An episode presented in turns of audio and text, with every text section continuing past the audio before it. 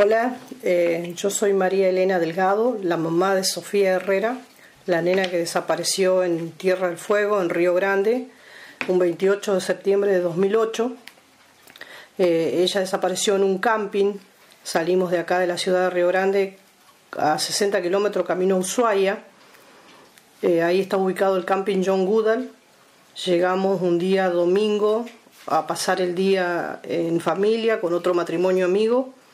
que ya habíamos arreglado el viaje la, noche anterior por mensaje de texto. Y bueno, el otro día, si estaba lindo, el 28, salíamos de camping, digamos, y si no,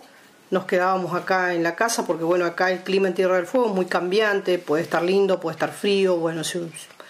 es un clima de mucho viento también, y para, bueno, desgracia de nuestras vidas, el día estuvo lindo, hermoso, nos levantamos tipo 9 de la mañana con Sofi.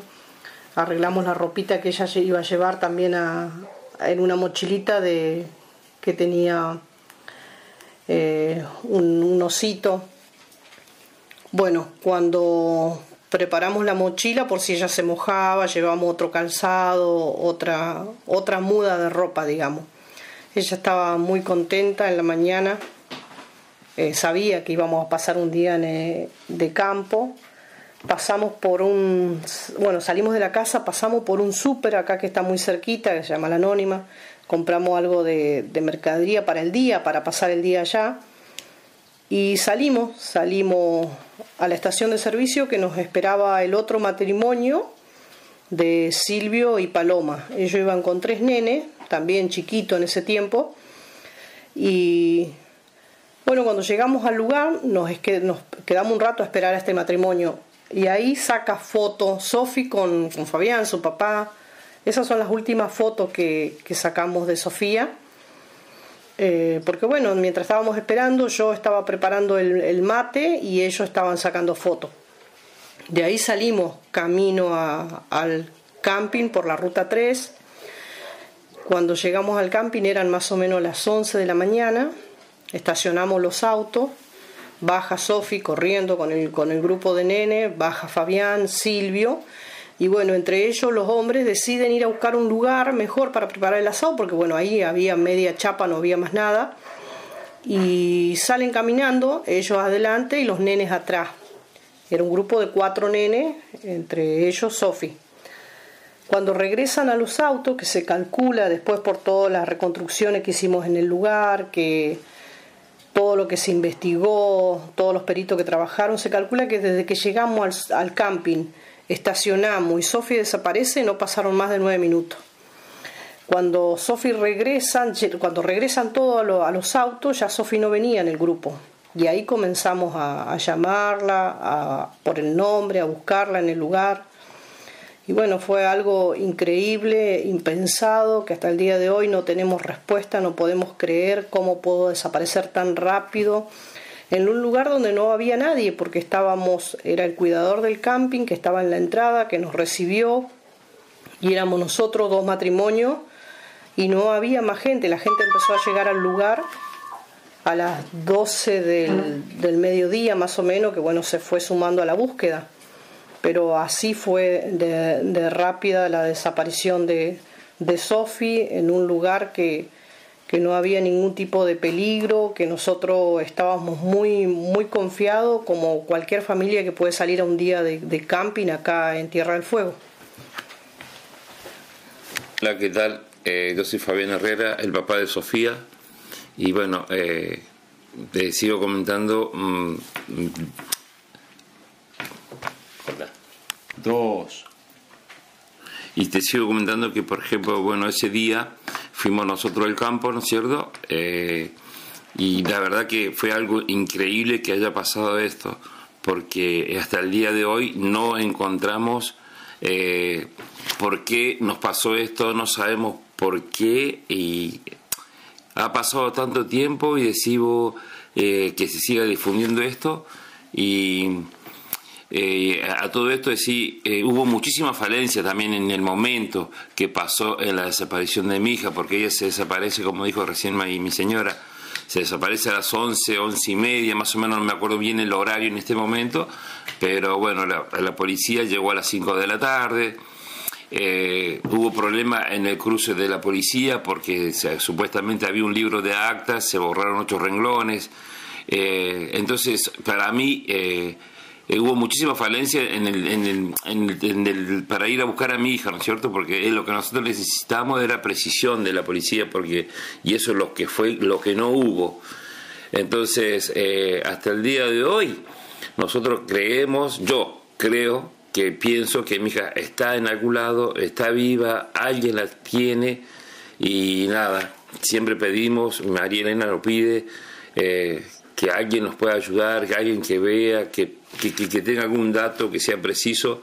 eh, que por favor nos ayuden a encontrar a Sofía. Había una recompensa que antes era un millón y medio de pesos, que para una persona que, sea, que nos pueda dar un dato, sobre dónde está Sofía, ¿no es cierto? Eso tiene que ser algo fehaciente, donde nosotros vamos y encontremos a Sofía y que esa plata va a ser para esa gente. Y no es que nosotros tenemos esa plata, esa plata, por ejemplo, la tiene el juzgado, porque eso lo, manejaba un juez, un fiscal, el abogado. No es tan fácil para decir, como ha, ha habido casos de que hubo gente que dijeron, sí, Sofía la vieron acá, la vieron allá, pensando que ese dinero iba a ser entregado en el momento, pero tiene que ser algo que nosotros podamos dar con el paradero de ella. Eh, bueno, después cuando Sofía desaparece a las 11 de la mañana más o menos, empezamos a, buscarla en el lugar, como comentaba. Eh, pasaron las horas, y no, no había un solo dato de ella, no, no la podíamos ubicar o encontrar en el lugar. Empezamos a pedir ayuda a las doce y media. Yo llamo por una radio que tenía el cuidador del camping acá a Río Grande, a una agencia de, de, taxi, porque ese camping pertenecía a una agencia de taxi. Eh, de, bueno, después empieza a llegar recién la policía tarde, como decía Fabián, más o menos a las dos y algo, él toma la, la, camioneta de nosotros y se viene para acá, para la ciudad, se encuentra con, con la policía que iba ya para el camping, llevaban un perro y regresa de nuevo y ahí comenzó la búsqueda ya de manera oficial, digamos. Al otro día, lunes a la mañana, bueno, ya, ya empezó a trabajar el juzgado con el doctor Eduardo López, que estuvo mucho tiempo en la, en la causa. Y también empieza a declarar Néstor, que era un nene que estaba con nosotros en el, en el camping. Tenía seis años en ese momento y él relata que ve a una persona llevarse a Sofi. Eso está desde el primero, desde los primeros momentos de, la causa, ya está la declaración de él. Dice que él ve a una persona llevarse a mi hija Sofía, que era un hombre alto, feo, morocho, y que la ve que la toma y la lleva en un auto, en un gol gris, bueno, ese se buscó con esos datos durante ocho meses, se buscó todos los goles gris que habían en la provincia, todo arrojó resultado negativo. Eh, después de los ocho meses vuelven a venir peritos de Buenos Aires, de Córdoba, eh, a trabajar de nuevo al lugar, volvimos a hacer la reconstrucción en ese lugar y ahí, eh, bueno, lo detienen al cuidador del camping porque, bueno, él siempre fue una persona que nunca participó en la búsqueda, nunca Nunca le interesó la, la, búsqueda de Sophie, digamos, y era un hombre grande de 74 años que la verdad que nunca se interesó y eso también le llamaba la atención a la justicia. Lo detienen al cuidador del camping, eh, pero también se buscó todo rastro en, la casa, en la, en la, casa de él nunca se encontró nada de mi hija Sofía, ni un cabello ni nada. Entonces lo liberan de nuevo al cuidador del camping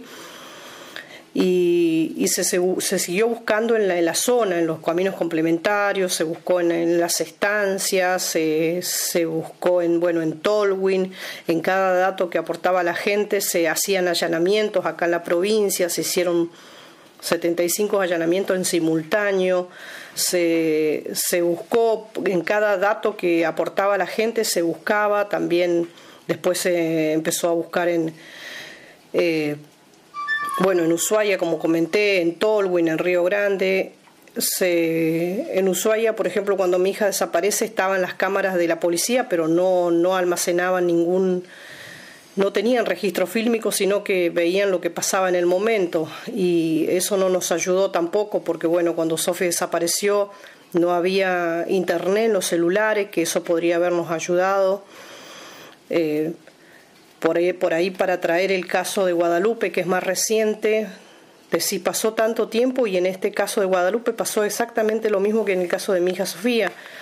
No le encuentran a la nena, tampoco hay datos de imágenes que ayuden,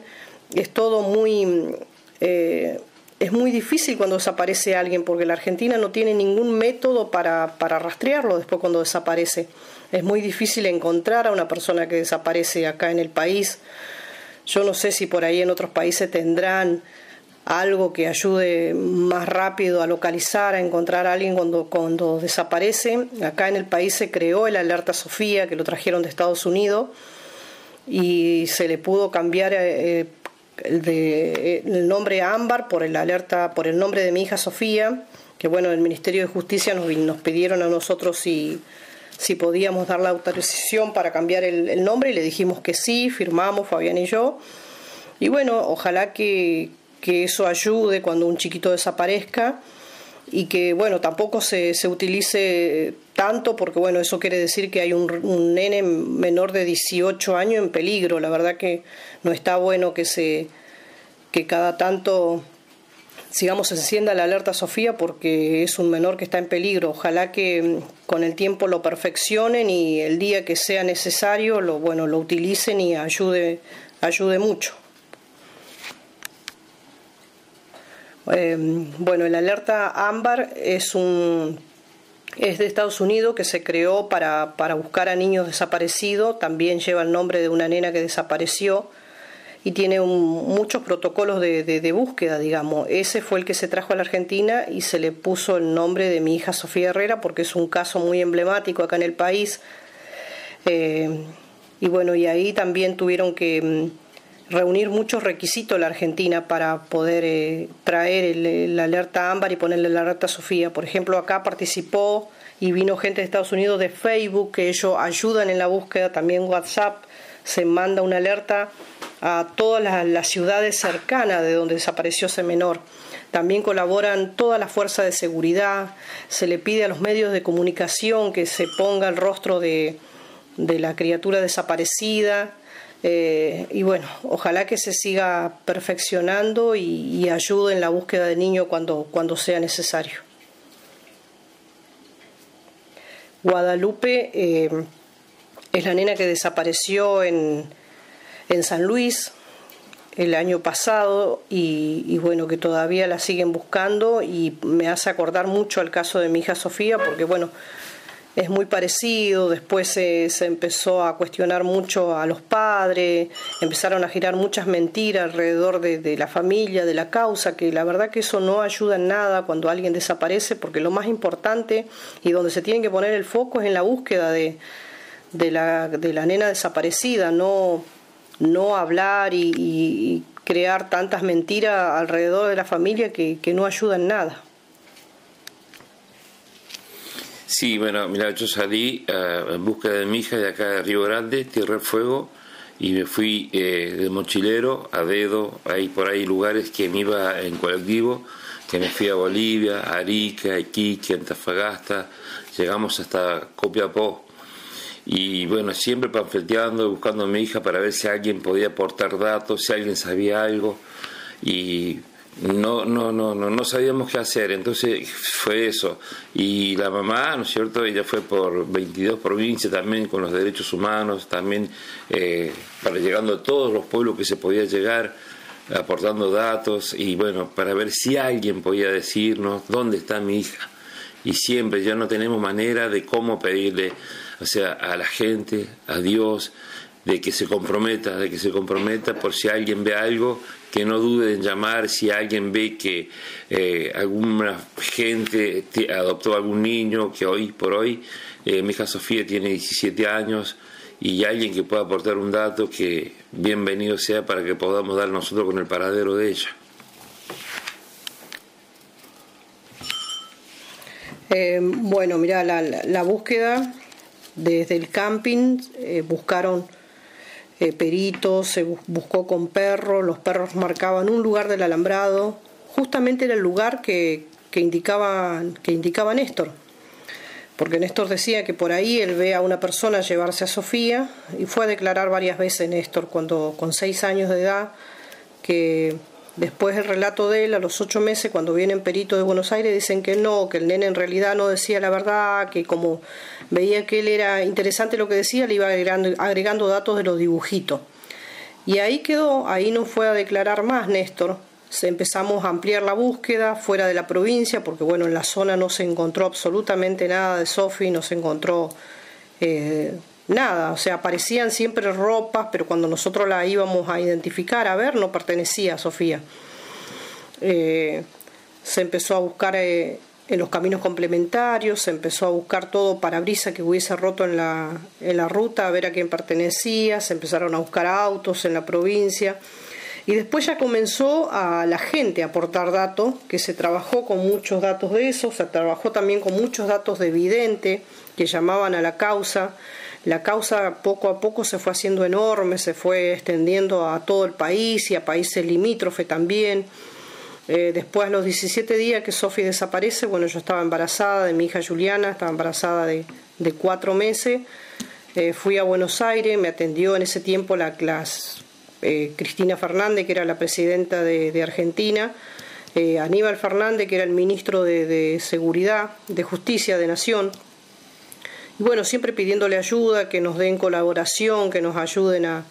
seguir buscando a Sofi.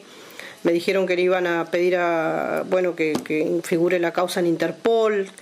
Eh, también se hizo un convenio con Chile de buscar a Sofi. También había en Punta Arena un fiscal trabajando, también había un expediente que cada tanto durante estos años fuimos yendo a Punta Arena a preguntarle a ver qué,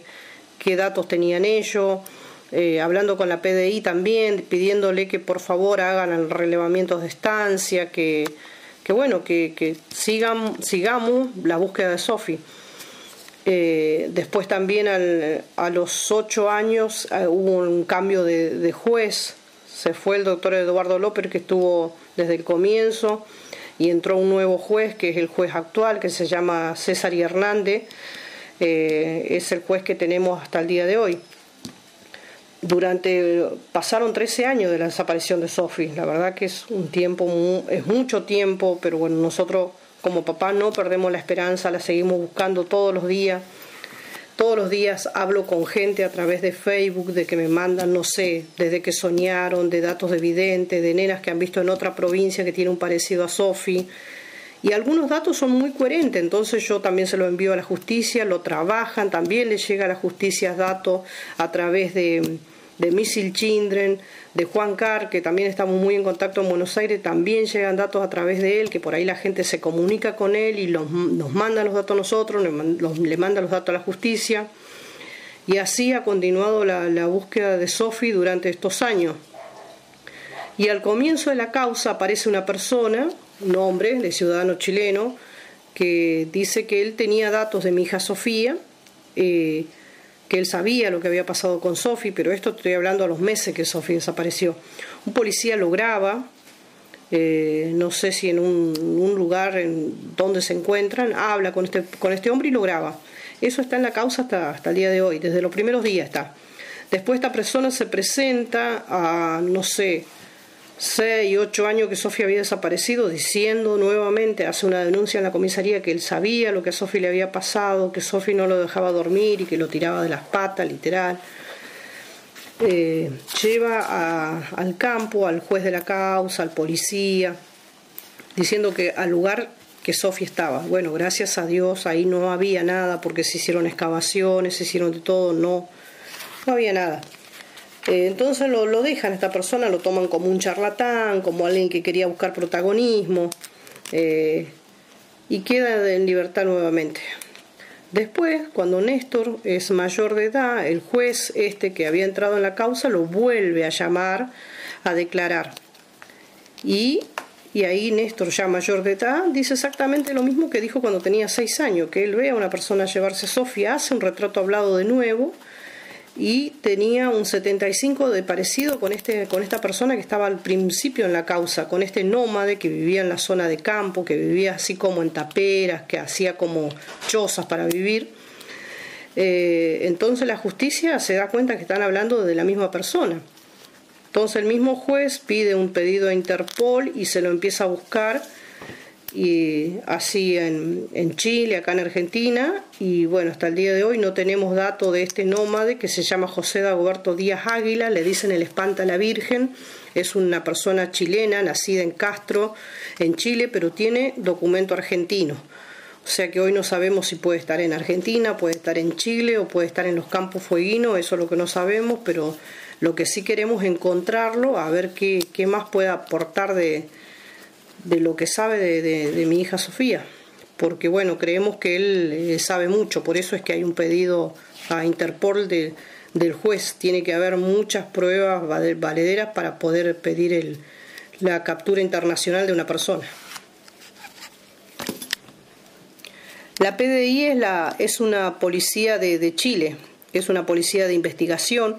que también vino a trabajar acá al camping John Goodall cuando mi hija desaparece, creo que no sé, a los poquitos días, no sé si al mes o antes, vino a trabajar la PDI de Chile y vino a trabajar el FBI de Estados Unidos también al lugar.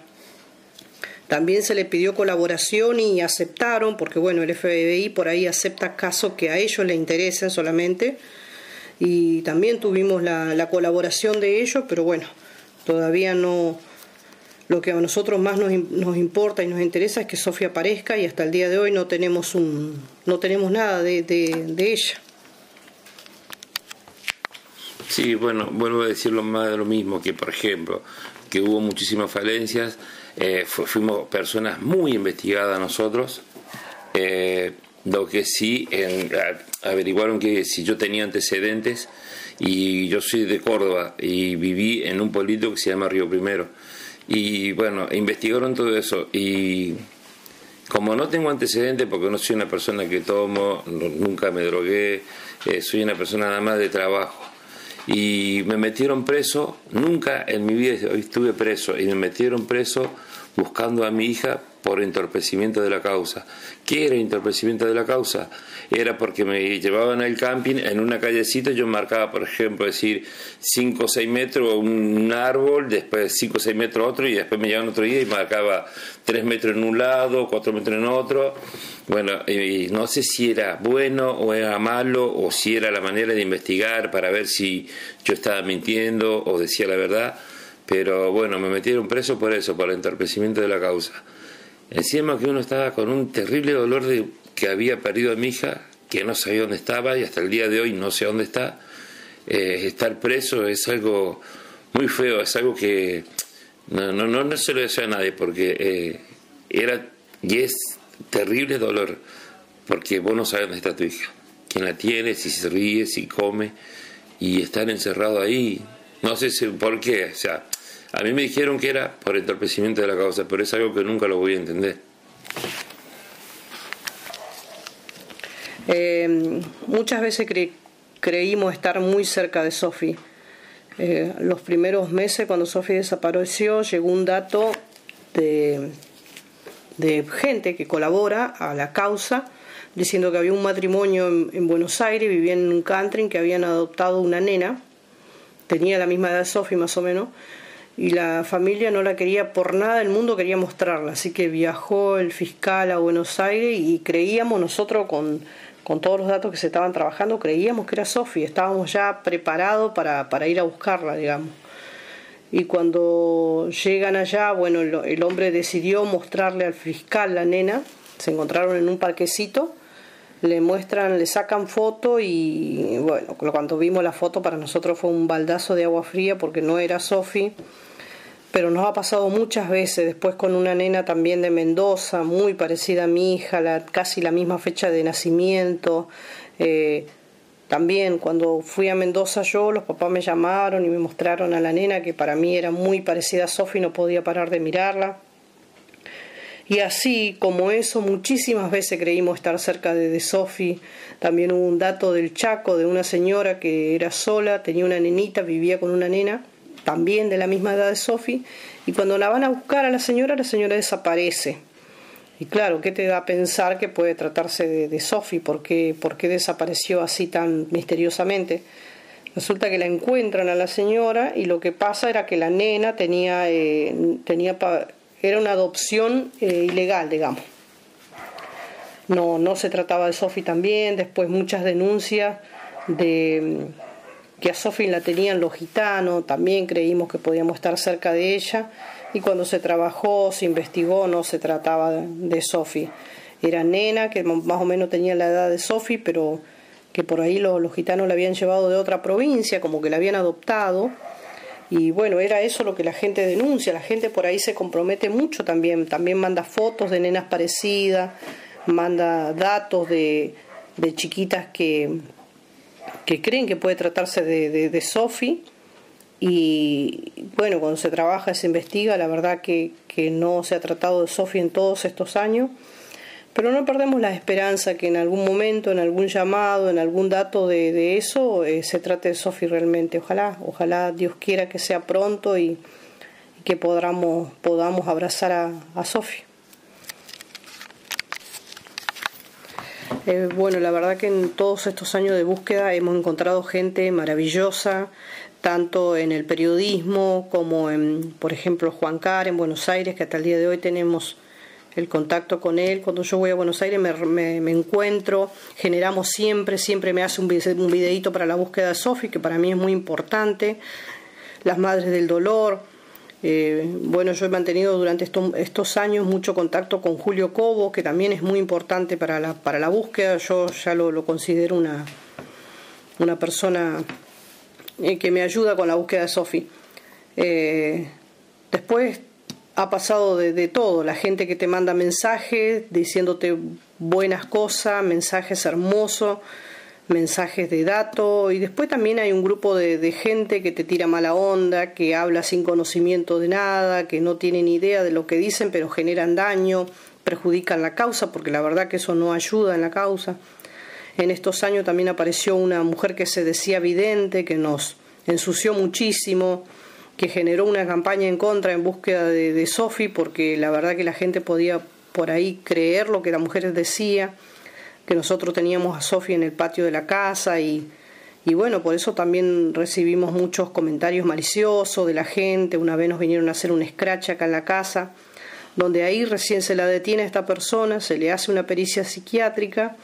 y el resultado fue que era una persona enferma psiquiátrica que no comprendía la criminalidad de sus actos, que era psicótica, que no era inimputable, o sea, tampoco se le podía hacer nada pese a todo el daño que nos hizo. Quedó así en libertad como si nada esta mujer y generando mucho daño en otras causas que salen también en la Argentina porque está metida en todos los casos diciéndose evidente y la verdad que la, mujer es una chanta, esa es la realidad. Pero bueno, Acá lo, más importante, siempre digo, es seguir buscando a Sofi, seguir confiando en las personas buenas que nos acompañan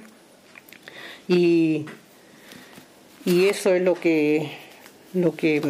lo que es importante, digamos, seguir, seguirlo la buena gente y no la gente que te, que te genera por ahí daño y, que, no, que no ayuda en nada. Bueno, cuando hablo de la, de la vidente que tiene problemas psiquiátricos y que hasta el día de hoy sigue saliendo en los medios, porque bueno, se ha hecho famosa con, subiéndose a la causa de Sofía, eh, se llama Verónica Contreras de los Santos y es una mujer que ofrece ayuda a las personas, a los familiares de personas desaparecidas y la verdad que lo único que hace es entorpecer las causas. eh, eh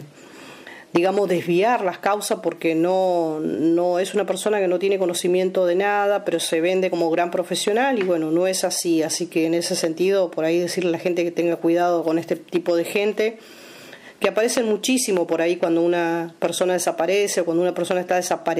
desesperada, como el caso de nosotros, te aparece mucho, mucho este tipo de gente eh, y la verdad que no, no, no ayudan en nada. Yo soy el papá de Sofía, ¿no es cierto? Y yo para seguir buscando a mi hija, o sea, cuando digo yo siempre me refiero a mi señora, a mi hija y yo. Y bueno, más allá de la gente que nos puede ayudar, pero siempre salió la plata que para ir a buscar a mi hija o panfletear, eh, salió de mi bolsillo. Lo que sí hubo fue acá en Río Grande eh, una empresa que se llama Rayuela. Ellos me dieron los panfletes del momento que se perdió mi hija por lo menos 5 o 6 años, yo iba a buscar panfletos en colores, que fue la única que me ayudaba para yo poder seguir pafleteando en los lugares que había mencionado, que fue Arica, Iquique, Antofagasta. Pero siempre fue una persona hasta el día de hoy, trabajo, trabajo, lo único que sé hacer es trabajar y por eso muchas veces eh, sale mi señora a hablar, salen los medios, pero atrás de ella estamos, estoy yo también, está mi hija Juliana y hay una familia también que es la nuestra, ¿no es cierto? Que por ahí tenemos el apoyo de ellos también, pero eh, no tenemos gente que nos ayude con dinero ni nada por el estilo, sino simplemente sale de un trabajo. Y yo con el tema de búsqueda de mi hija, eh, en la desesperación, bueno, eh, estuve con videntes, brujos, he viajado con una persona que decía que era un brujo y que sabía dónde estaba mi hija. Eh, yo en ese momento que me robaron a mi hija, yo trabajaba en una fábrica y bueno, me pagaron en ese tiempo una indemnización de 150 mil pesos. Y bueno, con este personaje que me decía que era él me iba a ayudar a encontrar a mi hija, que era un brujo, que bueno, me fui a Mendoza, gasté casi toda la plata la gasté ahí y bueno, después videntes que vinieron acá a mi casa, eh, vinieron varios y me hicieron viajar hasta Río Gallego, salí de la frontera, que tenía que pasar cuatro fronteras, cruzar la barcaza, para que me siga que mi hija podía estar por esos lados, en el campo, en alguna estancia. Y más allá de todo eso, también me recorrí acá la isla. Me recorrí toda la isla con gente evidentes y con policías suboficiales mayores retirados que eran los que me acompañaban. Que con el tiempo yo después me ¿no es cierto?, que ellos estaban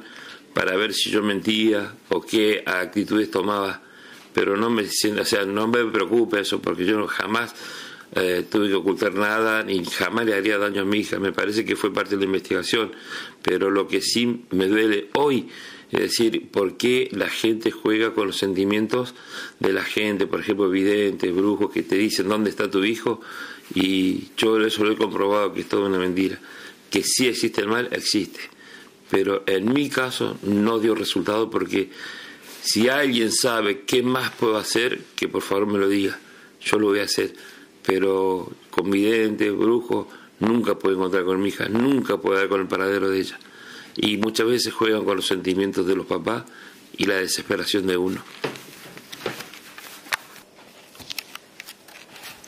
Eh, bueno, la verdad que cuando desaparece una nena, como en el caso de nosotros, fue muy difícil al comienzo porque estábamos tan desorientados sin saber nada del tema. La policía que había en la provincia no estaba preparada para nada, no se buscó de manera desesperada sin saber nada. Después con el tiempo fueron aprendiendo, practicando, digamos, con la causa de mi hija, pero no hay no hay gente preparada en el país para búsqueda de personas, que bueno, eso hasta el día de hoy nos genera un, sabor amargo, porque vuelvo a reiterarlo, vivimos con el caso Guadalupe de San Luis, que decís, es una nena que desapareció ahora en el 2021, donde hay mucho más tecnología y todavía no la encuentran. Decir, ¿qué, qué pasa? ¿Qué, eh, ¿Cómo puede ser que no que la tecnología, que la, todo lo que salió de nuevo no ayude en estos casos? Nosotros al comienzo de la desaparición de Sophie no sabíamos qué hacer, no eh, eh, fue algo tan nuevo, tan choqueante, traumante para nosotros que no sabíamos qué, qué hacer. Y de a poco nos fuimos abriendo camino, buscando. Los medios han sido muy importantes en la búsqueda de Sophie, nos han ayudado muchísimo durante estos años, porque bueno, la difusión es muy importante. Hoy lo único que nos queda en la causa de Sofía es la difusión, porque investigación no hay. Eh, muchos policías que teníamos contacto, que hablábamos, y hoy se han jubilado, porque la policía se jubiló muy, muy joven acá en Tierra del Fuego, con 40 años ya están jubilados. Y decís también, te queda un vacío enorme, una tristeza, porque decís, ¿quién sigue buscando a mi hija ahora? Eh, y bueno, vuelve a ingresar gente, a, interiorizarse de la causa y, es empezar siempre de, nuevo, viste acá la, la, causa en la búsqueda y, y Sofi no aparece, que es lo, lo, más importante eh, acá, que ella aparezca. Después hemos tenido tres abogados en la causa, eh, uno que era de Ushuaia, que bueno, se ofreció porque era en Ushuaia era defensor de los niños, y la verdad que tuvimos una experiencia muy mala con él porque vendió una, una hoja del expediente, vendió, la plata se la quedó él. Eh, los primeros los primeros tiempos era mucha gente quería de los medios nacionales querían eh, tener una página del expediente de Sofi y esta persona muy descarada de apellido Gowland vendió una hoja del expediente a un diario que tenía la nata salió en, el, en ese diario y, y, bueno la verdad que cobró la plata se la dejó para él pero muy muy cara dura porque ni siquiera nos informó a nosotros después con el tiempo nos enteramos por los periodistas de acá que estaba sentado en una mesa de, una confitería con el expediente así, como diciendo te vendo una hoja si querés. Y bueno, después que, que pasó eso, que salió en los diarios, en este diario que tenía la nata en Buenos Aires, bueno, decidimos que no esté más el abogado y volvió a entrar otro abogado también, muy mediático, que hoy no está, así que prefiero ni siquiera dar el nombre de él. Eh, Después entró el doctor Francisco Ibarra, que la verdad que nos ha acompañado durante estos, todos estos años, porque él entró a los ocho meses,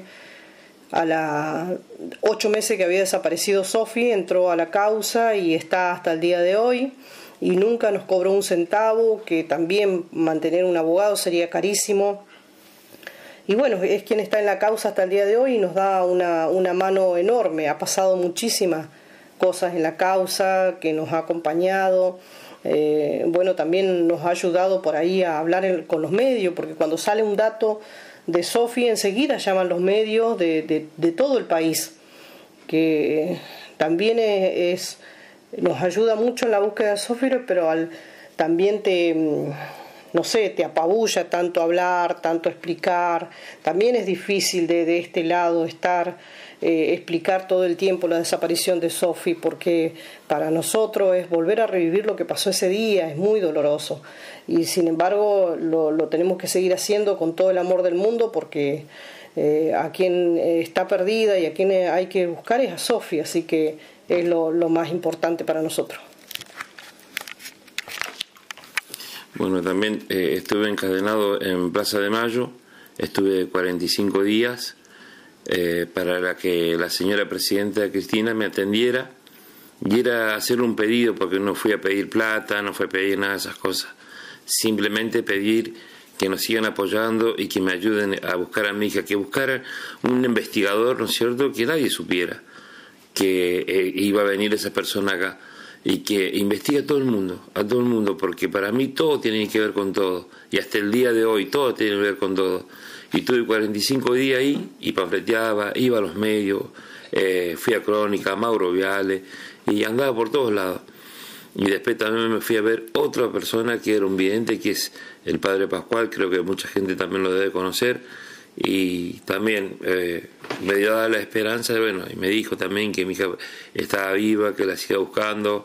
pero hicimos tantas cosas que sigo hasta el día de hoy no tenemos eh, un dato, algo, algo. Han llamado entre medio de todos estos 12 años gente que había una nena que tenían un parecido, ¿no es cierto? Pero no tenemos un dato para decir sí, pudimos encontrar a Sofía. Y eso es lo que te cuesta muchísimo y decir eh, algún día va a haber eh, ese mensaje, ese dato de que la gente se compromete y que nos pueda ayudar a encontrar a Sofía. Y en estos años de, de, búsqueda de Sofi, la verdad que hemos vivido, hemos pasado de todo. Eh, con los años nos hemos enterado que hubo gente que pedía, no sé, mercadería, dinero, una iglesia que pedía dinero para que colaboraba la gente para nosotros y bueno,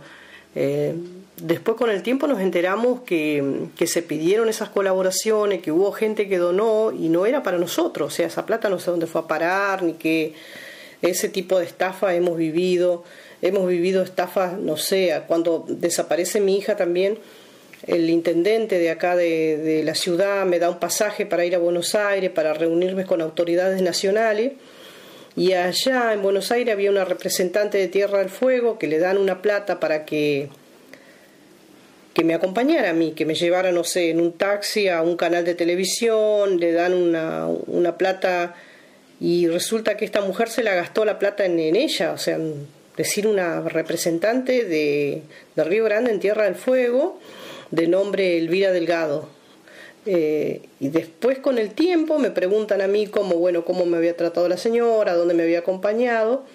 que nunca había rendido, porque supuestamente vos tenés que rendir con, con que con todas esas cosas, y la mujer esta no tenía nada para rendir. Claro, sí, a mí nunca me acompañó, ni me llevó, sino que cuando llegué a Buenos Aires se hizo cargo Cobos de mí y las madres del dolor, que me acompañaron a varios canales, como ellas ya tenían experiencia, ya tenían entrada a los canales de televisión, fueron quienes me acompañaron. Pero sí hemos, hemos vivido estafa de todo tipo, hemos, hemos eh, recibido por ahí, mm, bueno, que te, la gente que te critica mucho en, en, Facebook, que, dice que vivimos del Estado, cuando nunca es así, yo nunca en mi vida cobré un plan, ni asignación familiar, ni, ni la tarjeta de, de, que da el gobierno, nada, nunca recibí un centavo porque porque bueno nunca nunca o sea viví viví de eso nunca eh, fui planera ni nada de, de ese tipo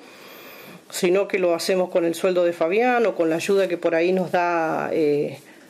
por ahí cuando necesito viajar le pido un pasaje a Cobo, muchas veces me han ayudado los canales de televisión que me han pagado los pasajes para que vaya a Buenos Aires. Por ejemplo, TN fue un canal que siempre nos, nos ha llevado a Buenos Aires, a Fabián, a mí, a Julie, nos ha pagado el hotel, la estadía, todo, todo, por ir a una hora de un programita. Eh, y bueno, eso ha sido la, ayuda que hemos recibido en, esto, en estos años. Bueno, cuando estuve en Plaza de Mayo también pasaba que hablaba con tanta gente que salían del subte que, por ejemplo, yo llegaba hoy y la gente me veía que estaba ahí con los carteles de Sofía, que estaba encadenado, y había gente que venía y me colaboraba, ¿no cierto? Me traía fideos, arroz, yerba, eh, para que yo cocinara ahí pero como yo no tenía en qué cocinar, yo había llevado una, una, eh, una cocina nafe y bueno, y en un momento me la robaron, pero todas esas cosas que a mí me daban, yo esas cosas se las donaba, había gente que pasaba por ahí que estaban en situación de calle, entonces yo se lo donaba a ellos, se lo regalaba porque yo no le hacía uso a eso. Porque en ese momento de acá de, de Río Grande, había en la casa Tierra del Fuego que me daban a mí eh, una habitación y me daban comida, pero yo andaba con otros muchachos. Entonces yo no hacía uso del hotel para mí, porque yo andaba con dos personas más. Entonces yo compartía, dormía ahí en Plaza de Mayo y la comida que me daban a mí yo la compartía con ellos. Nunca me fui a dormir al hotel y dejando a mis compañeros que me acompañaban de acá, de Río Grande, Tierra del Fuego, en la búsqueda de Sofía. Pero que sí hubo mucha gente solidaria ahí en Plaza de Mayo que me ayudaba con mercadería y que por ahí me decían si necesitaba pan, tomar algo caliente. y la gente fue muy solidaria conmigo en ese momento. Eh, bueno, las hipótesis son muchísimas, hay muchísimas que bueno que están eh, abiertas, digamos, porque no sabemos con qué fin se llevaron a Sofi, no sabemos si fue para adopción o, o pudo haber sido eh, varias cosas. También está muy firme la hipótesis de esta persona que, que se busca hoy, que hay un pedido de, de captura internacional, el chileno José Dagoberto Díaz Águila. También se descartaron muchísimas hipótesis de, que Sofi, mm, no sé, podría haber caído al mar, se tiró un, un, muñeco al mar con la misma altura de ella, el mismo peso de ella. Eso ya quedó descartado. Eh, que Sofi pudiera estar en, un lugar del, campo, también quedaban muchas cosas descartadas. Pero bueno, acá tenemos salidas eh, por, por, barco desde Ushuaia, que también puede ser una, una hipótesis que Sofi la hayan llevado por barco a, algún otro lugar. Eh, la verdad que hay muchas, hay muchas aristas, digamos, en, que ninguna tiene respuesta hasta el día de hoy, por eso digo que todas pueden ser posibles. Eh, y no sabemos, no sabemos absolutamente nada, es un desconcierto para nosotros, es todos los días pensar eh, y no saber, no saber es lo más difícil que, que, es cuando una persona desaparece porque no sabes nada, no sabes nada y, todos los días te hace la misma pregunta, ¿qué pasó? ¿Dónde está? ¿Qué, qué fue de ella? ¿Estará bien? ¿Estará mal? Todos los días nos preguntamos porque es el no saber, es, es no saber, es es peor que la, que la misma muerte porque decir, no sabemos, no sabemos qué pasó con ella y es tan desesperante, es tan frustrante, tantos años de búsqueda y no poder tener resultado, que como te decía, todas las hipótesis siguen, siguen eh, abiertas.